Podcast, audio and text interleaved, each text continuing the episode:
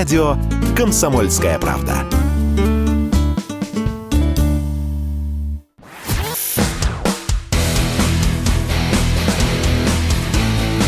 Программа с непримиримой позицией. Утренний Мордан. И снова здравствуйте, и снова в эфире радио «Комсомольская правда». Я Сергей Мордан. А по поводу зерна, вчера я еще хотел а, внести некоторую ясность, не успел. Давайте внесу ее сегодня. Вообще, мне кажется, что вот эта вот зерновая тема, которую активно все обсуждают и обсасывают, ну, на, всех политических каналах, а, во всех газетах и даже в телевизоре, а, хотя телевизор не любит брать такие сложные экономические темы. Почему? Почему? Коротко, почему коротко объясню. Потому что вот э, ряд э, экономистов, в том числе и западных, э, говорят о том, что история с зерновым кризисом, она будет похуже ядерной войны, которой нас пугали некоторое время назад. Мы сейчас в том числе и про это поговорим с Владимиром Баглаевым, генеральным директором Череповецкого литейно-механического завода. Владимир Николаевич, здрасте. Здравствуйте, здравствуйте. Да, думаю, день. что наши слушатели, подписчики, зрители очень рады, потому что давно просили, чтобы э, мы с вами пообщались в прямом эфире. Давайте а, начнем с зерна все же. Ну вот, коль э, я его коснулся, и мне кажется, эта тема с точки зрения вот всей там мировой экономической картины приобретает а, значение совершенно какое-то невероятное. Как вы думаете, а, вот а, продовольствие может ли стать э, вот той самой ядерной бомбой, которой обладает Российская Федерация и может ее всем вот издали показывать? Ну, смотрите, на мой взгляд, тут очень многие вообще, вообще в моменты изначально перевернуты с ног на голову. Почему? Потому что если быть э, э, объективным, то э, ситуация, которую сейчас мы наблюдаем на Украине, вообще никакого отношения к организации э, не то что глобального э, голода, голода на Земле, оно не имеет отношения даже к региональному голоду, так скажем. И для меня больше возникает вопрос, кто и с какой целью вообще по определению поднимает э, тему, э, что на Земле неизбежен мировой голод и мировой экономический кризис. Понимаете? Думаете, Поэтому, нет, не будет голода? Нет. Вопрос, будет голод или не будет голод, это вопрос не к тому, что творится сейчас на Украине, вывезут из Украины э, этих 30 э, уже миллионов тонн зерна. Э, смотрите, с точки зрения того, что мы за последнее время, время слышим от разных мировых, так сказать, спикеров, уже мысли о том, что надо как-то помогать Африке, ходят давно. Я только еще, наверное, в советские времена жил, и мы собирали копейки на то, чтобы помочь голодающим Африке. А голодающих Африке, несмотря ни на что, становилось все больше и больше. Так вот, э, что отразил один из спикеров, так сказать, давосских и всех мероприятий, что э, если мы сейчас срочно не примем какие-то решения, то голодающих в Африке будет не 200 миллионов, как раньше, а 220 миллионов, как раньше. То есть голодающих будет на 20 миллионов больше. Понимаете, да? Mm-hmm. То есть сказать, что вчера не было голодающих, а сегодня не барсы появились, ну это как минимум э, не совсем правильно. Это первый момент.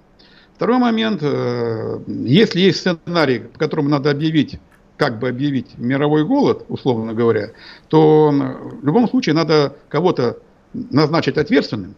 Если вы скажете, что у вас просто не урожай, там солнышко э, перегрело или дождик полил, сразу скажут, ребята, ну вы же государственные чиновники, вы же не первый раз э, э, знаете, что в мире бывают урожаи, неурожаи. Любое нормальное государство да, должно иметь те или иные продовольственные запасы, резервы на тот случай. Мы еще из Библии помним э, э, всем тощих и 7, э, 7 э, полных лет. коров. Угу. Да, совершенно верно.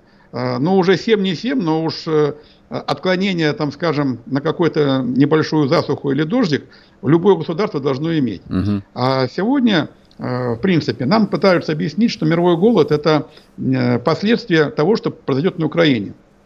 Но вы знаете, я как-то тут уже просто полазил по справочникам, которые находятся в открытом доступе, и у меня достаточно много не сходятся цифр с точки зрения того, что нам говорят и как на нас будут спихивать те или иные э, сложности, с тем, что есть на самом деле. То есть э, Украина последние годы, успешный год могла экспортировать там, до 16 миллионов тонн зерна в год, ну а так оно где-то колебалось от 12 до 14 миллионов, ну плюс-минус. А можно тут спорить там, на 2-3 миллиона э, зерна э, больше или меньше, но это точная цифра всегда была ниже 20 миллионов э, экспорта ежегодного. А сегодня мы слышим, что э, голод будет из-за того, что из украинских портов не могут вывести 30 миллионов тонн. А, а с чего это вдруг в этом году все наметили в полтора-два раза увеличить экспорт зерна с Украины, угу. чтобы бороться с мировым голодом? Это первый момент. То есть, эм, как минимум, ссылаться на то, что не, не, не вывоз 30 миллионов тонн зерна э, с Украины, это и будут те последствия мирового голода, которые кто-то как-то зачем-то запланировал, ну, мягко скажем, не о том. А, что еще можно сказать? Мы же говорим про голод во всем мире, да? А, поэтому надо обозначить следующий вопрос, что э, всего-то э, в мире производится худо-бедно, а 800 миллионов тонн. Понимаете, да? То есть, э, как, с какого, в общем-то, основания мы полагаем, что если на рынке, где производится 800 миллионов тонн зерна пшеницы в год, э, выпадет экспорта, ну там, возьмем стандартную, не ту, которую сумму называют странные, так сказать, глобальные элиты, а ту, которую стандартно Украина вывозила в год. Ну, 14-12 миллионов это стандартно то, что оно как бы гарантированно могло экспортировать. Угу. Так что вот, если из баланса мирового производства и, там, выпадает 14 миллионов тонн из 800, это сразу основание а, объявлять мировой голод. Вы понимаете, цифры никак между собой не бьются, поэтому на самом деле я а, за этой вот паникой, которая раздувается, и они, кстати, раздуваются не последнюю там неделю или две, а нас же готовят э, к последствиям мирового голода еще с осени прошлого года, как минимум, когда даже еще военной операции, по большому счету, не было, понимаете? Ну так себя-то обманывать не надо, можешь эти все поднять цепочки. Просто тогда осенью не очень было понятно, а что послужит триггером а, объявления этого миров, э, риска мирового голода. Э, поэтому здесь э, ситуация, на мой взгляд, она примерно такая, что есть сценарий, по которому надо провести определенное манипулирование с населением, подготовив его к резкому снижению уровня потребления, потребления вообще и еды в частности. А в ситуации, когда э, тебя перестают кормить, вопросы наличия более серьезных, так скажем, уровней потребления, айфоны, машины, э, да просто квартиры, они отходят на второй план. Уже в подвале тебя согрели, уже хорошо, если ты не, если, если ты не голодный. Угу. Поэтому, но, еще раз, надо обозначить, а кто же все это сделал. И лучше всего, конечно, обозначить, как, э, в общем-то, непричастного. А, но если мы слышим призывы, призывы о сценарии и э, прогнозы о том, что голод мировой наступит, и мы это слышали еще осенью прошлого года, то кто-то же почему-то такие вещи планировал, и неизбежно, он же не хочет сказать, вы знаете, я вот все просмотрел, я ошибся, я... Нет, он должен назначить виновного. И э, абсолютно очевидно, что в данной ситуации виновным будет назначаться Россия. Хотя с точки зрения, допустим, вообще зернового, так сказать, производства, э, тот объем, который сейчас якобы на Украине полностью будет заморожен, он составляет полпроцента всего объема э, производства зерновых. Полпроцента мирового объема, понимаете? Угу. Вы хотите серьезно сказать, что полпроцента выпадает с рынка, и рынок, и мир должен с голоду умереть? Ну, я не знаю, как ну, это надо сильно промывать мозги, чтобы люди в это верили. Владимир Ильич, успокоились, спасибо. А, и вот до перерыва хотел бы, чтобы вы вот на какой вопрос все же ответили. А Россия по факту является крупнейшим экспортером зерна на мировой рынок. Вот. А я надеюсь, что после присоединения Херсонской области и ряд других областей, в общем, это лидерство станет безусловным. Так и вопрос, э, вот зерно как э, геополитическое оружие а, может использоваться там в горизонте ближайших пяти лет или нет? Ну, У нас минута здесь... до перерыва, а потом мы после новостей продолжим. Значит, э, с точки зрения может или не может, я скажу так. Э, как оружие оно использоваться не может точно. Угу. Это на самом деле лишь только один инструмент постоянной торговли между глобальными игроками, не более того. Угу. То есть, э, потому, что, потому что объем небольшой. России. Угу. Да дело в том, что если бы это нужно было миру, мир бы давно организовал э, соответствующий рост объема производства продовольствия, э, в том числе и в России. Э, скажем, э, возможности увеличить посевные площади, которые и э, достаточно э, плодородные, и водой обеспечены, и возможность обеспечить своим же, в том числе удобрениями, в России может кратно. Угу. И если действительно миру было необходимо увеличение объемов производства еды, мы бы точно с миром бы договорились. Сейчас вернемся Другое через дело, одну минуту. Вернемся миру... через одну минуту. Владимир Баглаев с нами, генеральный директор Череповецкого литейно-механического завода. Не уходите. Утренний Мордан. Чтобы получать еще больше информации и эксклюзивных материалов, присоединяйтесь к радио «Комсомольская правда» в соцсетях. В отечественных социальных сетях. Смотрите новые выпуски на Рутьюбе, читайте телеграм-канал, добавляйтесь в друзья ВКонтакте, подписывайтесь, смотрите и слушайте. Радио «Комсомольская правда». Самая оперативная и проверенная информация в эфире и соцсетях.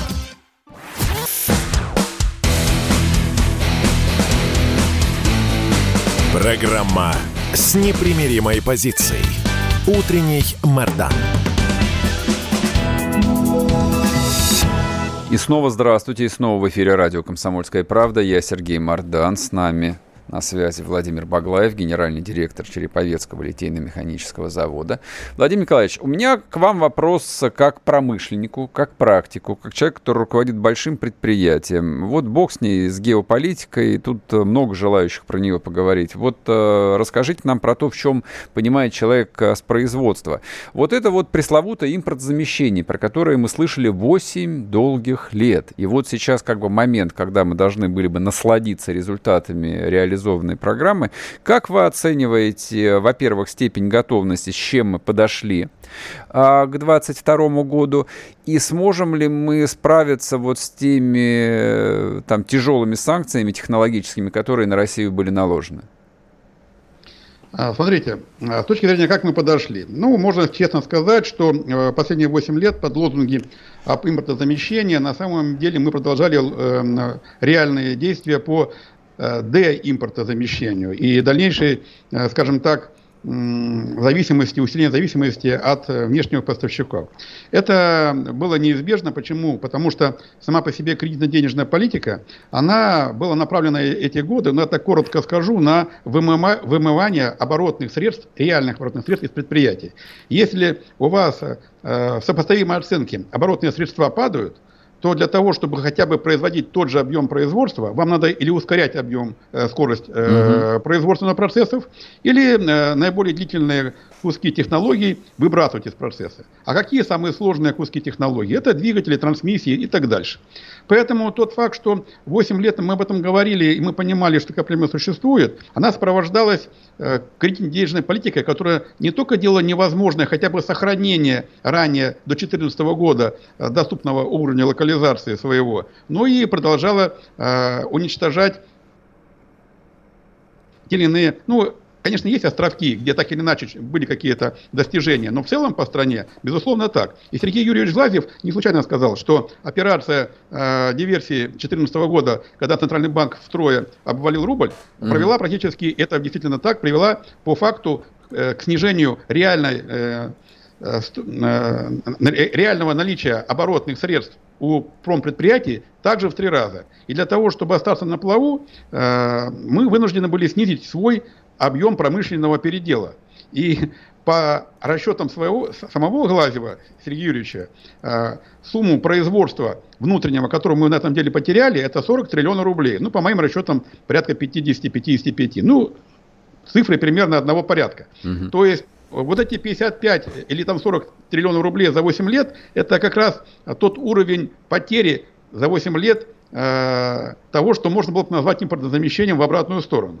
И по большому счету сейчас ничего не меняется. Это один момент. Второй момент, вы поймите, что даже сейчас, когда мы объявляем необходимость, э, так скажем, импортозамещения, вот э, буквально вчера или позавчера я был на совещании Росперсмаша э, в годовом собрании, и мы разбирали, а что происходит на самом деле с техникой. Как... И один из э, уважаемых наших членов это, Росперсмаша показывал цифры по Китаю. Он показывал, вот смотрите, э, производство э, тяжелых кранов на гусеничном ходу.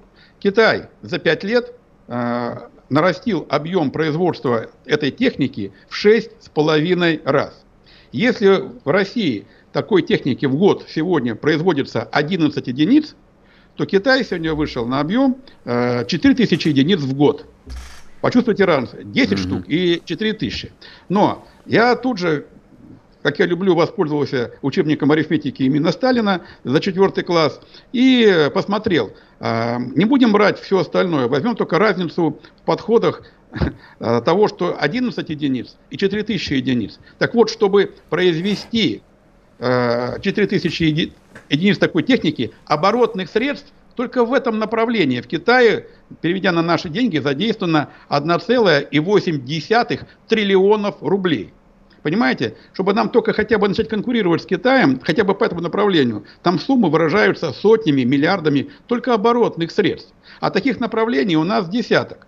И это, это только оборотка, которую сегодня продолжают вымывать предприятия. Потому что НДС нам подняли, э, налоги нам подняли, э, проверяющие заводов не вылазят совершенно. Это просто вот все в один голос, вот мы между общались, это по 9-10 одновременно организаций, проверяющих на оставшиеся предприятия сейчас забегают, обходя все мыслимые и немысленные указания сверхов, что перестаньте хотя бы сейчас бизнес кошмарить. Они находят э, невероятное количество способов все равно зайти, объясниться, почему это сделать надо. Поэтому на самом деле лозунги лозунгами, но за лозунгами должны стоять ресурсы. А сегодня по факту то, что мы видим, выделение денег, ну может оно правильно, неправильно, но когда на все спасение выдается 1 триллион, это действительно на то, чтобы предприятия хотя бы не умерли сразу.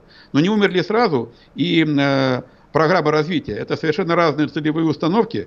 А то, что к целевым программам развития мы явно не, не подходим, и об этом почему-то, ну, давайте говорить честно. Я скажу сверху ждут, когда снизу им нарисуют глобальный план, план перестройки э, российской промышленности. А снизу как мы это можем сделать? У нас э, от, отправляем к ведуте, пожалуйста, посчитайте межотраслевые балансы. Сколько надо людей, материалов, ресурсов, всего остальное. Как может э, даже большой завод понять, где в этой цепочке э, у нас порвется эта цепочка, где с кадрами э, то ли электроника, то ли металл, то ли мехобработка. Нельзя все, весь продукт от начала до конца делать на одном заводе. Это неправильно, нигде в мире это никто не делает. Это неверно. И как эти вещи сейчас вот между собой увязывать? Ну, а от нас ждут, что мы там э, на одном заводе придумаем, как перестроить всю страну. Мы, конечно, можем предлагать свои меры, мы показываем узкие места.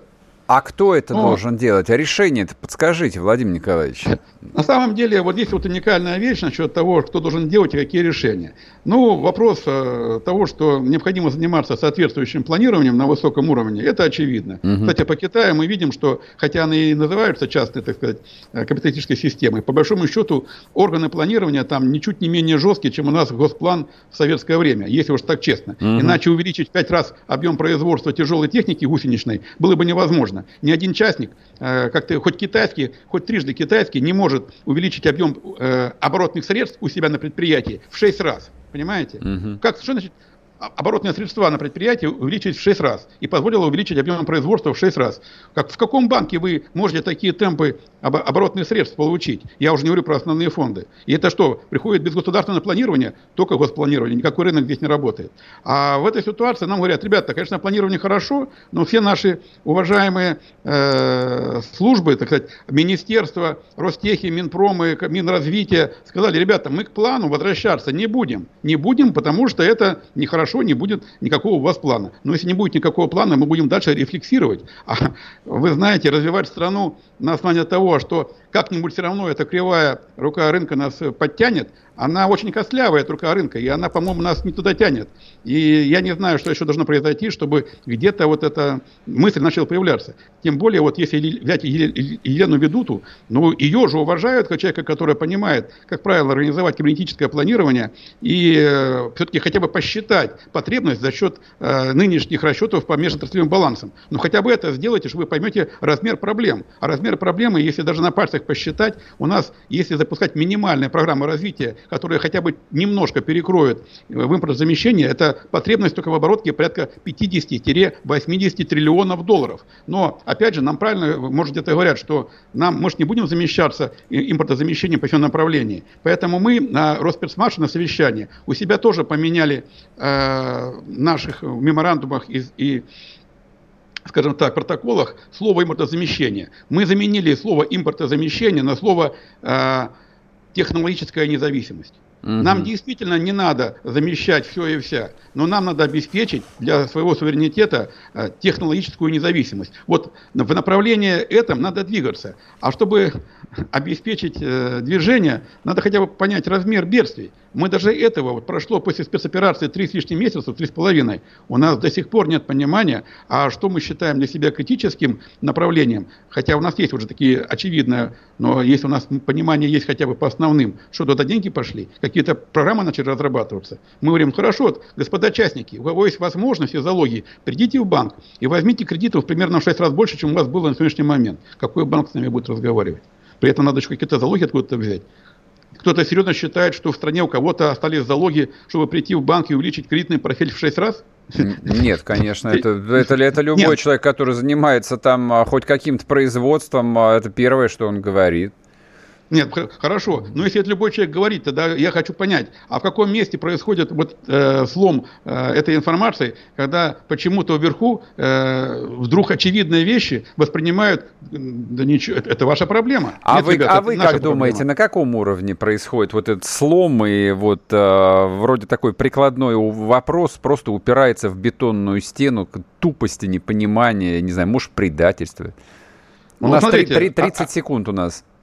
Общение с чиновниками меня видит, я, я вижу две, э, два момента. Первый момент, значит, э, часть из них, она вообще как бы оторвана от реальности и работает только в плане, э, у кого какой бюджет, и в зависимости uh-huh. от размера бюджета, который имеет чиновник, он имеет тот или иной уровень влияния и уважаемости в своем обществе. Это uh-huh. первый момент, все остальное это как бы довесок. И, и второе, как я вижу, есть люди, мотивированные на другие целевые установки, и они их почему-то придерживаются.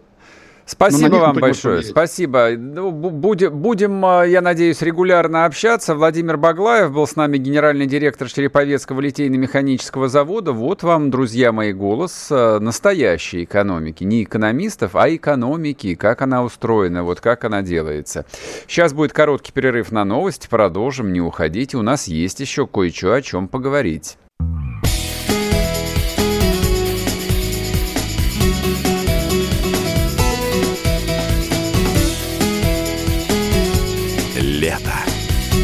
На радио «Комсомольская правда».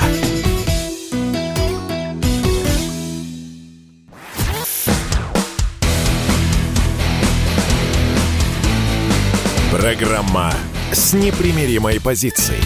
Утренний Мордан. И снова здравствуйте, и снова в эфире радио «Комсомольская правда». Я Сергей Мордан. Я напоминаю, что в самом начале программы я запустил опрос общественного мнения. Да, вот так вот будем заниматься социологией прикладной. А поскольку Владимир Владимирович вчера намекнул на то, что Россия теперь будет возвращать земли, а со всей остротой перед нами стал вопрос, а сколько надо вернуть. Какой план? Вот как Баглаев в предыдущей части говорил о том, что необходимо планирование, я считаю, что и в смысле возвращения земель тоже нужен какой-то, ну, более-менее понятный план. Вот, может быть, там наверху не вполне еще определились, мы можем подсказать им. Итак, друзья мои, вопрос следующий. По каким границам нужно возвращать земли? 91 года, 1913 года – или, как известно, у России нет границ. Где захотим, там их и проведем. В телеграм-канале Мардан заходите, выбираете ответ. На сегодняшний, значит, на эту секунду проголосовало 8,5 тысяч человек. Ну, присоединяйтесь, посмотрим в конце программы, что у нас получится. Насколько мы амбициозны, или насколько мы безумны, или насколько, наоборот, мы разумны. Вот, вопрос не праздный. Так, а сейчас я вот к какой теме хотел бы вернуться. Она у нас звучала на этой неделе. Мы говорили про семейство Пугачевых-Галкиных, ну и вообще, так сказать, про нашу условно-культурную элиту. Там это же большой э, такой набор насекомых вот в банке ввозится. Вот, по, по идее, вот честно говоря, люди ведут себя странно. Люди вообще как бы существа странные, но вот этот э, так называемый артистический народ, мне кажется, они когда-то совсем утратили базовые рефлексы, которые позволяют человеку, ну, просто выживать. А ведь все, что требовалось, компания, военная компания, специальная военная операция началась три с половиной месяца назад. Вообще не срок. Для взрослого человека три месяца, да в отпуск можно уйти на три месяца на самом деле. Можно уехать на какие-нибудь чертовы Мальдивы или в Таиланд, или во Вьетнам, да мало ли хороших мест, читать там книжки, ходить каждый день на пляж, я не знаю, учиться готовить, все что угодно. Но не делать никаких заявлений, не записывать ролики в Инстаграме. Значит, товарищ Галкин порадовал нас очередным роликом. Давайте мы начнем с него, послушаем. Максим Галкин очень переживает за русский народ или за российский народ. Он путается тут в показаниях, за какой народ он переживает. Тут отдельные средства массовой информации, рассматривая кусочки из моих концертов, с которыми я сейчас выступаю, пытаются подать то, что я делаю на сцене, как поливание грязью моей родины – так вот, запомните, я за 28 лет своих выступлений ни разу, ни одним словом не облил грязью свою родную, любимую Россию. Я всегда был за народ. Не за звание, не за подачки с государственного стола, а за народ. Так вот и я и сейчас хочу, чтобы мой российский народ жил в мире, в богатстве, не в нищете и в изоляции. Поэтому я своим юмористическим словом и делом, так как могу, буду высмеивать тех, кто стоит на пути развития моей любимой России. Вот, он а, своим а, юмористическим а, словом и делом будет бороться с теми, кто стоит на пути его прекрасной России. Ну что, народ, Почувствовали заботу? Вы почувствовали, что 28 лет о вас заботился Максим Галкин? То есть я-то думал, что у человека, ну, просто профессия такая. Не, работа в шоу-бизнесе не позорная, то есть почему бы нет? Он честно колесил, то есть он давал какое-то адское количество концертов в течение года. Тяжелая, наверное, работа, я не знаю. Я в командировке своей жизни довольно редко ездил, а вот люди из командировок не вылезают – живут в самолетах, представляете, по гостиницам каким-то вот маятся. По-хорошему, правда, но все равно же не, не родная постель, непривычная подушка, хотя, может, они и подушки с собой возят, не знаю, не знаю, не могу вам сказать. Вот, но оказывается, все это было не за деньги, все это было не потому, что это было классно и прикольно, а потому что за народ. Вот выходил Максим Галкин на, на какую-нибудь сцену Кремлевского дворца, а, съездов оттопыривал свою омерзительную нижнюю губу и начинал шутить э, за народ, чтобы народ хорошо жил. Вот так вот оказалось. Странно. Если бы я об этом а, думал, э, не то, что там все 28 лет, но ну, какое-то количество лет назад, я, наверное, его даже регулярно стал бы слушать. Ну, с чувством слушал бы. Вот включаешь Галкина, и вот видишь, вот человек за народ. Вот он за народ. Не солдат, который э, воюет за народ ни шахтер, который рубит уголь в Кузбассе за народ, ни чиновник даже, который приезжает на работу в 7 утра и уезжает затем, на сейчас, по крайней мере, за народ. Максим Галкин на сцене, вот подписывая свой райдер. Знаете, что такое райдер? Это такая специальная бумажка, к контракту всегда прилагается вот продюсер договаривается там о концертах, вам приезжает Максим Галкин в город, допустим, Красноярск или в город Киев, а, гонорар такой-то, количество концертов хронометражом такой-то, обязательно прилагается условие гостиница там, не менее пяти звезд, плюс в номере должно быть все время шампанское «Кристалл», не знаю, какой-нибудь любимый сорт французского сыра, свежие фрукты э, и так далее. Ну, кто что там во что гораздо. Ну, и свежие цветы, допустим, но ни, ни в коем случае не лилии. Вот так вот пишет Райдер. Нет, это все было за народ. За народ. Че не имется товарищу Галкину, я понять не могу. С какой он стал бороться проклятой властью, которая а, не позволяет а, вот этому доброму русскому народу там, жить в процветании, я не понимаю. И вот что меня еще резануло, честно говоря, он беспокоится о том, что русский народ оказывается в изоляции. А вот в комментариях на Ютубе напишите, пожалуйста. Есть же кнопка комментариев. А, в Телеграме можете тоже написать. А, вот для вас а, те формы изоляции, которые объективно возникли, там и сложность получения виз, и закрыто небо в Европу, ну, ну много чего. Вот как сильно повлияет на вашу жизнь, мне просто интересно. Вот я думаю об этой изоляции. Сегодня ехал на эфир и думал, думаю, вот как моя, а, мой образ жизни изменился. Поймался на мысли, что практически не изменился. Ну, ну, на самом деле вообще не изменился. То есть на изоляцию мне плевать, ездить я никуда не люблю, я все уж посмотрел. А, что еда та же самая, погода такая же привычная в России, на нее никак нельзя повлиять. Ну вот что, за что переживает Максим Галкин? Я, честно говоря, не понял. В общем, а, и другая у меня еще ассоциация возникла. То есть у меня, у меня есть определенное объяснение, что у этих людей происходит с психикой, э, то есть почему они впадают в неадекват. Но это на уровне э, уже не рефлексов, это на уровне, скажем так, э, какую жизнь они для себя выбирают. Вот, там всякие странности. А, и, конечно же, Максим Галкин, он а, не за добрый российский народ беспокоится. Если бы он хотел быть вместе со своим народом, то опять-таки как взрослый человек, но он сам себе сказал бы, или э, жена его официальная сказала бы ему, Максим, давай, сейчас время такое как бы сложное, значит, у нас тут Россия опять встает с колен, ты притухни, давай будем шутить про алкоголиков каких-нибудь, э, про, не знаю, про мигрантов, про что он шутит, я просто не знаю. А про политику шутить не будем, потому что можно по голове получить, и нас отлучат от доброго русского народа от доброго русского народа. Потому что, не, я вот люблю Израиль, где сейчас а, живет Максим Галкин. Мне, правда, там очень нравится, но при всем уважении там живет не русский народ. И вот никакой заменой а, даже а, русскоговорящий Израиль, никакой заменой России быть не может. Климат не тот, природа не та, ну и, и вот и люди немножечко другие все же. Наши, конечно, во многом люди, но немножечко другие. То есть я, я там затасковал бы быстро. Как Максим Галкин, не знаю. Вот. Хотя такие, как Максим Галкин, они в другой среде крутятся. Вот. У них идентификация свой-чужой происходит, э, ну, по другому водоразделу. Я сейчас рискованно, конечно, пошучу, но поскольку сегодня пятница, вот э, попробую. А, есть у меня один сюжет, послушайте. Его, конечно, в видео нужно смотреть, но в звуке тоже ничего. Я Худяков Николай Иванович, 1988 года рождения. Родился в Новосибирске. В трехлетнем возрасте переехал на Украину. В теробороне с 26 февраля. Боевой педик.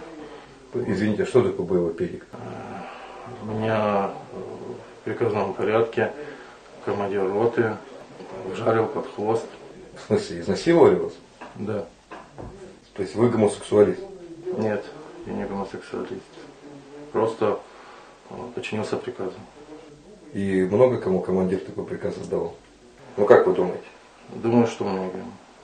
Но мы это не оговаривали, стеснялись. Ну вот, вот наткнулся я на просторах Телеграма на такой сюжет, он разгонялся на ряде каналов. Я не стал его у себя в Телеграм-канале выкладывать, ну, поскольку решил, что, в общем, люди с ранимой психикой меня читают. Ну, можете его легко найти, допустим, на канале Старшей Эдды. А, вот, это он нашел этого персонажа и, так сказать, интервьюировали его там на фронте. Вот. Ну, Максим Галкин, он же за Украину топит, вот, он же переживает э, за Украину, только вот я не уверен в том, что он в украинцах видит э, тоже какую-то часть э, добрых российских людей, которые не должны жить в изоляции, может быть, он там какую-то другую общность находит. Такая вот просто мысль мне в голову пришла, может, я ошибаюсь, может, я ошибаюсь, я не знаю. Сейчас уйдем на короткие новости, вернемся, вы пока переварите это, ну и потом продолжим. Есть еще у нас одна часть, поговорим. Вы слушаете радио «Комсомольская правда». Радио, которое не оставит вас равнодушным. Но в целом наблюдать прикольно, как все маски свалились, никто уже ничего не скрывает.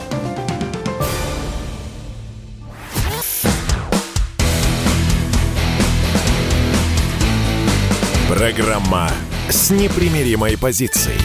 Утренний Мордан. И снова здравствуйте, и снова в эфире радио «Комсомольская правда». Я Сергей Мордан. Ну, давайте мы еще поговорим а, вот про тех, кто за народ, кто переживает. Вот они так переживают, что аж кушать не могут. Много таких людей. Вот вы не поверите, таких людей, хотел сказать бесчетно, счетно, конечно. Конечно, счетно. Всех их можно пересчитать при известном желании. Но только желания такого нету.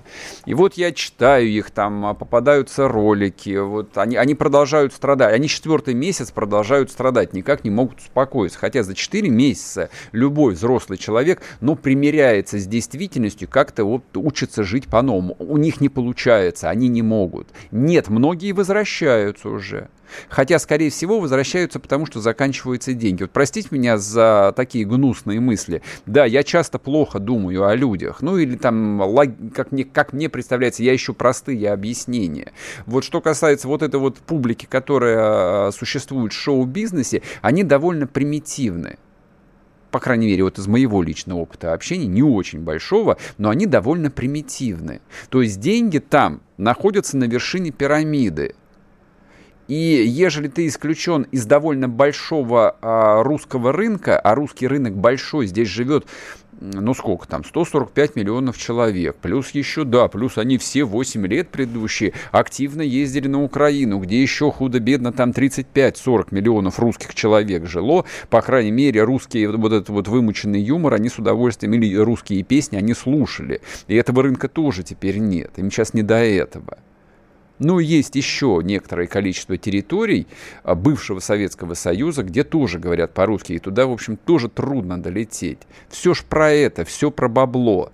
А в маленьком Израиле, где, где живут всего 6 миллионов человек, из которых, ну, дай бог, а, миллион а, говорят по-русски как на родном, там не заработаешь, там тесновато немножечко. Ну так, на, то, что называется, детишкам на молочишко, конечно, срубить бабла можно, но вот на приличный автомобиль, а семейство Пугачева-Галкиных ездят, сами знаете, на каких автомобилях, я боюсь, там не заработаешь даже на зимнюю резину.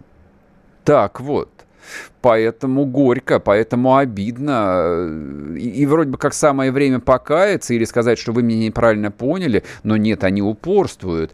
А, а вот э, взрослая официальная жена Максима Галкина, более того, даже угрожает. Уж не знаю, как, через кого это было сделано, это несложно. Но забросили тут а, в российские медиа угрозы Аллы Борисовны Пугачевой. Звучат они примерно так. Если Алла Пугачева заговорит, это будет политическая катастрофа. Да что же она такого сможет сказать-то? Ну, чем, чем Алла Пугачева сможет поразить воображение добрых россиян, чтобы они, чтобы они что, с вилами пошли на Кремль? Что они узнают? Что Алла Пугачева вместе, я не знаю, с членами Совбеза участвовала в черных мессах, сомнительно мне. Или что? На что намекает Алла Пугачева и вся вот эта вот гнусная комарилья? Мне кажется, вот э, действительно люди в какой-то момент сходят с ума и начинают верить в то, что они, ну не знаю, небожители, моральные авторитеты, фигуры, там фигуры, главные фигуры современной там русской культуры или русской истории. Они просто певцы, пародисты, э, посредственные писатели, никому неизвестные политики э, или вообще не политики. Это бывает, это психическое заболевание. По большому счету помогает крепкий сон – отказ от алкоголя, ну, если уж совсем никак, э, то можно попить травки какие-нибудь успокаивающие. Ну, вообще, образ жизни поменять. Для начала поменять образ жизни. И все наладится. И, кстати, и, кстати, Израиль не самое плохое место для того, чтобы, так сказать, э, заняться собственным внутренним миром. Там э, за, повор... за каждым поворотом святыня – Самое то место, где покаяться можно. Хотя, господи, о чем я говорю? А, помните, такая была Овсянникова? То есть вот круг вот этих людей, которые каяться категорически не хотят, но, в общем, некоторое отрезвление к ним приходит, он довольно большой. Так вот, Овсянник, вот я что вспомнил, вот та самая странная женщина, которая в прямом эфире Первого канала вышла с плакатом. Вспомнили ее? Минута славы. Какой? 30 секунд там славы было. После этого она уехала в Германию, ей тут же дали вид на жительство, она получила работу в газете Deutsche Welle, если я не ошибаюсь, или это радиостанция, не суть важно. В немецком медиа, как-то я об этом говорил. За хорошую вроде бы как зарплату, но зарплату надо отрабатывать. И ей сказали, значит так, мать, а сейчас время борьбы с путинской Россией, мы, спа мы спасаем а, Украину, поезжай на Украину. Она поехала на Украину, бороться за мир. Ей там тут же напихали в панамку всяческих предметов, сказали все, что они про нее думают. Объяснили доступно, что хороший русский это мертвый русский. Буквально, я не вру. Я, это, это не метафора. И именно так ей сказали. И тут, а, значит, а, Овсянникова продолжает мысль. Я не буду целиком читать ее пост, а перескажу коротко. Я не требую снятия санкций, видимо, их недостаточно, раз война продолжается. А я не пропагандист. В редакции Первого канала я занималась международными трансляциями, я никогда не писала пропагандистских текстов. Война — это коллективная вина русских. Это, значит, а, не Путин убивал людей в Буче и бомбил родом Мариуполе. Это делали конкретные военные преступники, но при этом война — это коллективная вина русских. Мы не братские народы, но и последнее, то, что меня восхитило до глубины души. Я не хорошая русская, я украинка.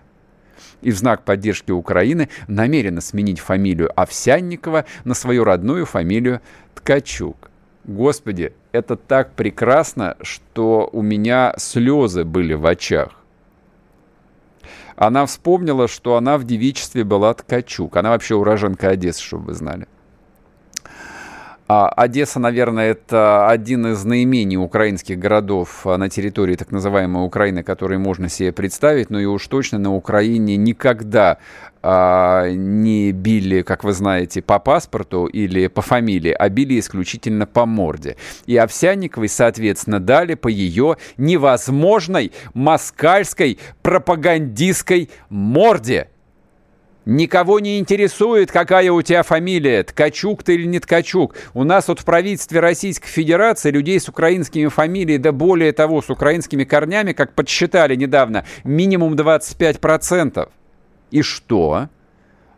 Их кто-то не включил в санкционные списки? Таки нет. Они все в санкционных списках.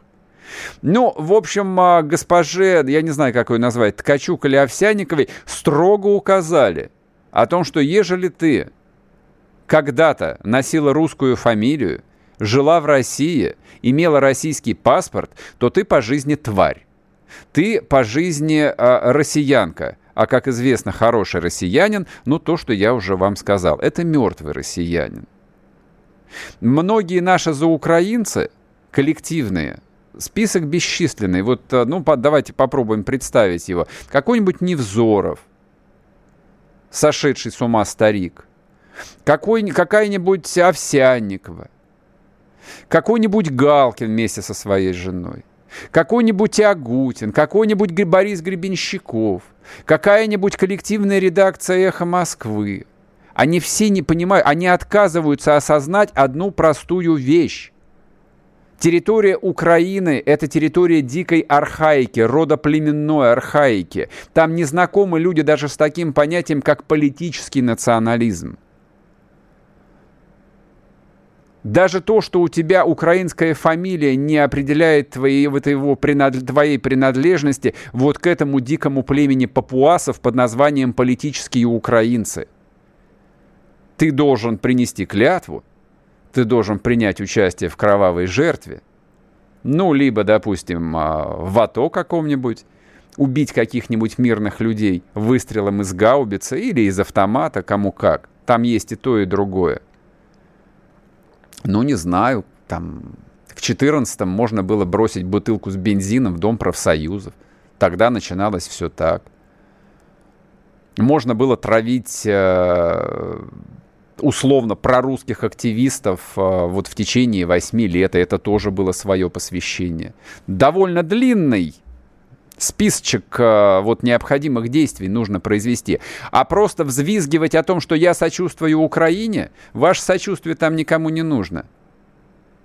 И вот люди, которые сделали неправильный выбор или делают его до сих пор неправильный выбор, не понимают одной простой вещи. Почему я начал с базовых рефлексов, которые помогают человеку выжить. Для того, чтобы выжить, ну, вот в некоем социуме, а не то что даже человеческом, а в, там в обществе приматов, нужно ориентироваться на систему свой-чужой. Вот от своих, от нас, они отреклись, а в чужое племя их тоже не возьмут. Более того, в голодное время их прикончат, зажарят и съедят. Думаете, нам их будет жалко? Нет. Нам их не будет жалко. Вот э, на этой ноте, наверное, мы и закончим сегодняшний эфир. А что касается результатов опроса, 30% э, за границей 91 года, 22% участников опроса хотят границы 13 года, но 48% проголосовавших Полагаю, что у России границ нет. В телеграм-канале Мардан проголосовало 7618 человек. Ну, вы можете голосовать и дальше. Ну, вот э, в эфире я буду только во вторник и смогу вам об этом сообщить. Всем хороших выходных. Я вас поздравляю с наступающим праздником нашей прекрасной любимой России. Будьте здоровы. Пока. Утренний Мардан.